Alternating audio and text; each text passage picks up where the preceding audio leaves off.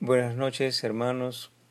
Les saluda Miguel Castro, siervo de Cristo, como siempre, para servirle del pan de, nuestro Señor Jesús. Gina, muchas gracias por compartir con nosotros esta noche.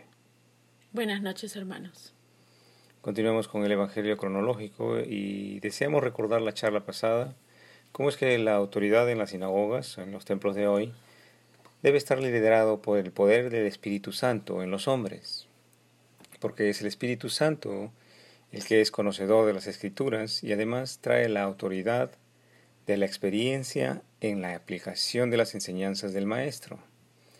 Que los vestidos y túnicas blancas de sacerdotes formados por hombres no necesariamente manifiestan la presencia del poder de Dios en el hombre, este poder que tanto necesitamos para continuar creciendo a semejanza de Cristo, este poder que tanto necesitamos para quitarnos el yugo del mundo de estos días.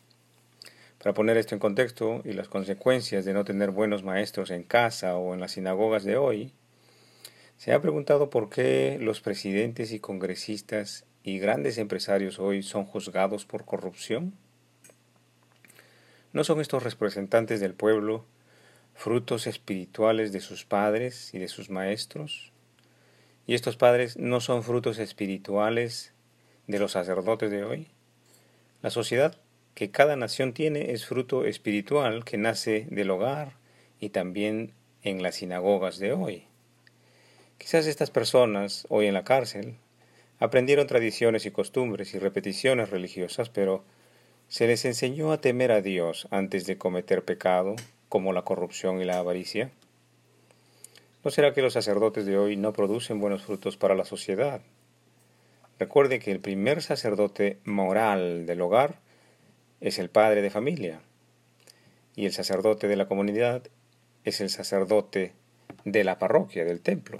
Recordemos, la paga del pecado es muerte, tal como lo enseña la Escritura. Jesús alerta y advierte a todos del infierno para que no terminemos dentro de él. ¿No le parece que el infierno es el infierno que para una madre su hijo termine en la cárcel por corrupción?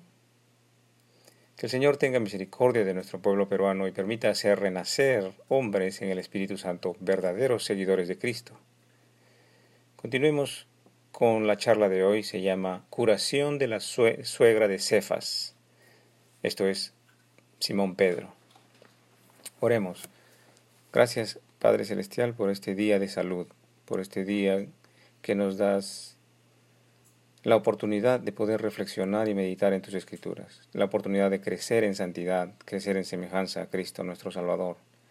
Ayúdanos, Señor, a que todo lo accesorio se detenga y tenga una pausa para que podamos aprender de ti, Señor, porque en ti está el verdadero tesoro del hombre. Ayúdanos, Señor. Es posible cuando el Espíritu Santo, cuando es tu voluntad, Señor, te oramos en este sentido para todos los que escuchan en este programa en este momento.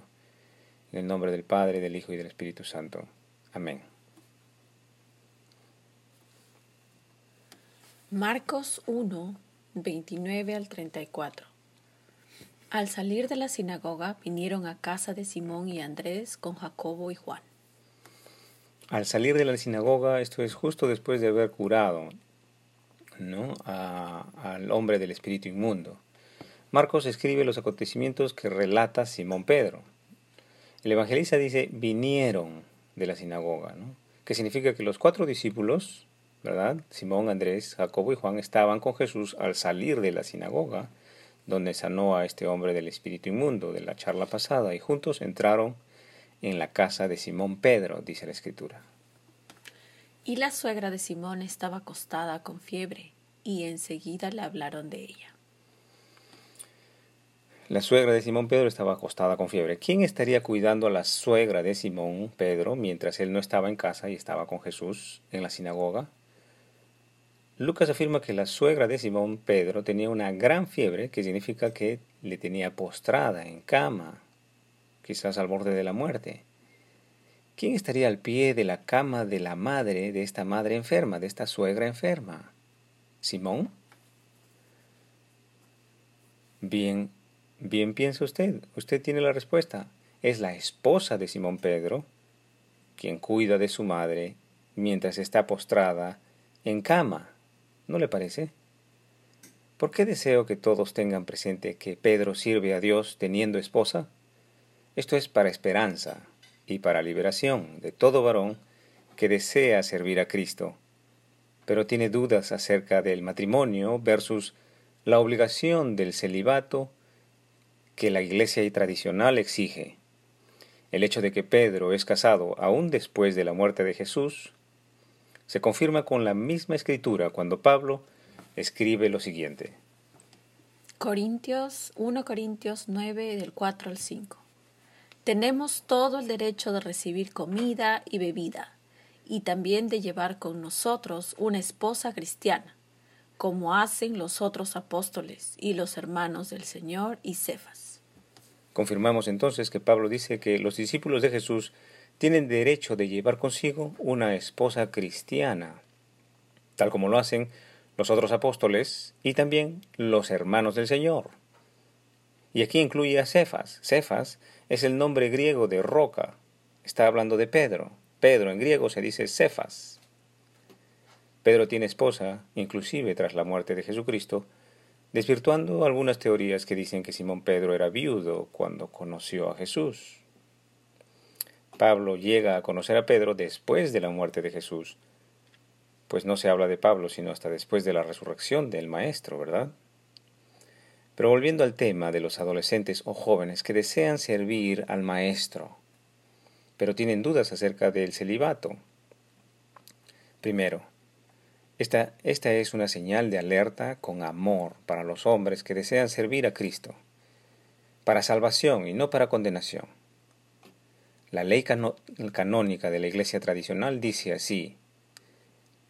La ley canónica 277.1 dice de esta manera. Los clérigos están obligados a observar una continencia perfecta y perpetua del reino de los cielos, y por tanto quedan sujetos a guardar el celibato, que es un don peculiar de Dios, mediante el cual los ministros sagrados pueden unirse más fácilmente a Cristo con un corazón entero, y dedicarse con, con mayor libertad al servicio de Dios y de los hombres.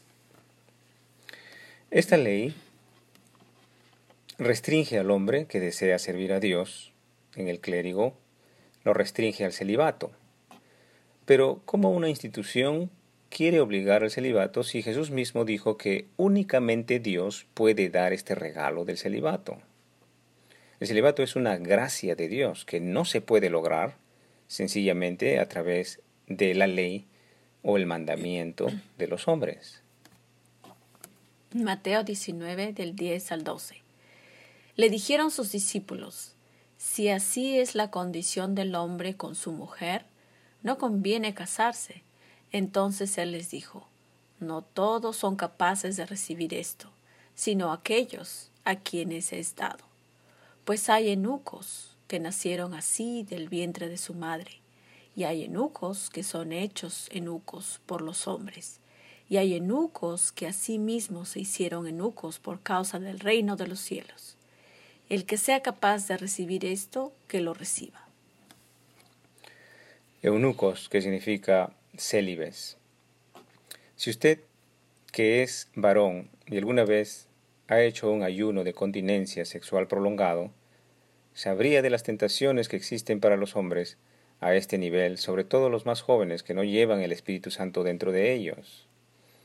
Esta es una señal de alerta para todos los jóvenes o varones que desean servir.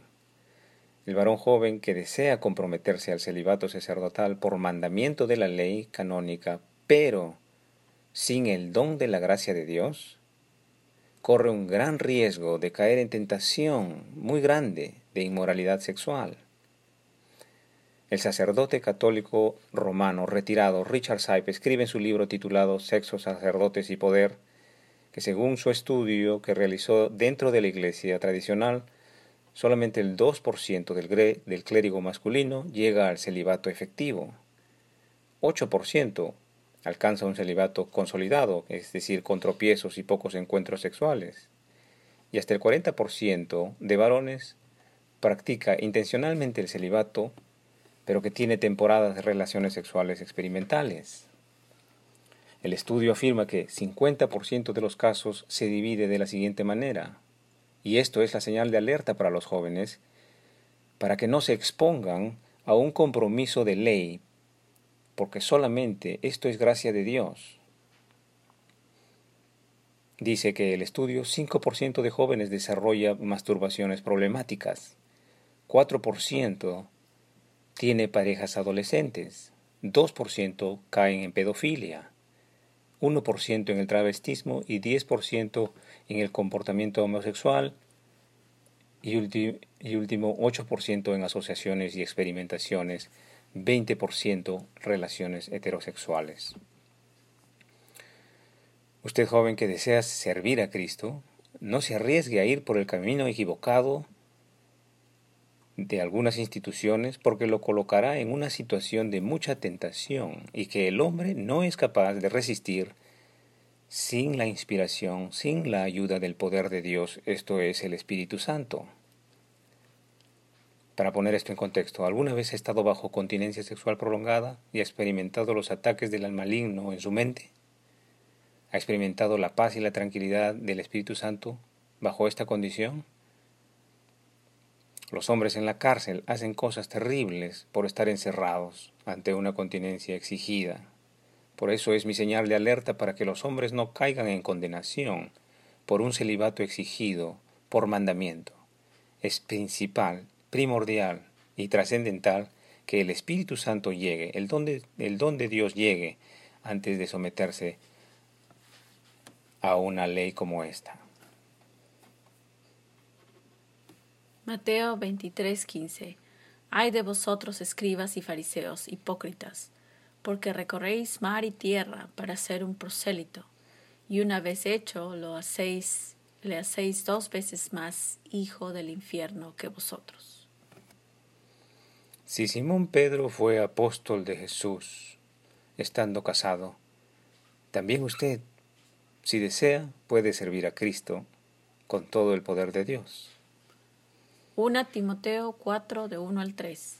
El Espíritu dice claramente que en los últimos tiempos algunos abandonarán la fe para seguir a inspiraciones engañosas y doctrinas diabólicas. Tales enseñanzas provienen de embusteros hipócritas que tienen la conciencia encallecida, prohíben el matrimonio y no permiten comer ciertos alimentos que Dios ha creado para que los creyentes, conocedores de la verdad, los coman en acción de gracias. Esta es palabra del Espíritu Santo y ya lo había profetizado, que vendrán con enseñanzas de embusteros que prohíben el matrimonio y no permiten comer ciertos alimentos. Retomando el tema de la suegra de Simón Pedro, continuemos leyendo la escritura. Él inclinándose hacia ella, reprendió a la fiebre, y la fiebre la dejó, y levantándose ella al instante le servía. Al ponerse el sol, todos los que tenían enfermos de diversas enfermedades los traían a él, y él, poniendo las manos sobre cada uno de ellos, los sanaba. También salían demonios de muchos, dando voces y diciendo, Tú eres el Hijo de Dios. Pero él los reprendía y no les dejaba hablar porque sabían que él era el Cristo. Nótese que la suegra de Simón Pedro ni bien le, le cura la fiebre de nuestro Señor Jesús, le, se levanta, dice la Escritura, y les servía. Que también el Señor nos ayude a que en cada oportunidad que recuperamos la salud, también le sirvamos, amando al prójimo, amando a los enemigos, perdonando setenta veces siete, sirviendo a Dios de la forma como Él desea que le sirvamos. Muchas gracias por su tiempo. Hasta aquí hemos meditado la Escritura. Que el Señor nos permita seguir sirviéndole el día de mañana. El Señor os acompañe en vuestro angosto caminar, el ejercicio vivo de la palabra de Dios. En el nombre del Padre, del Hijo Jesucristo y del Espíritu Santo. Amén.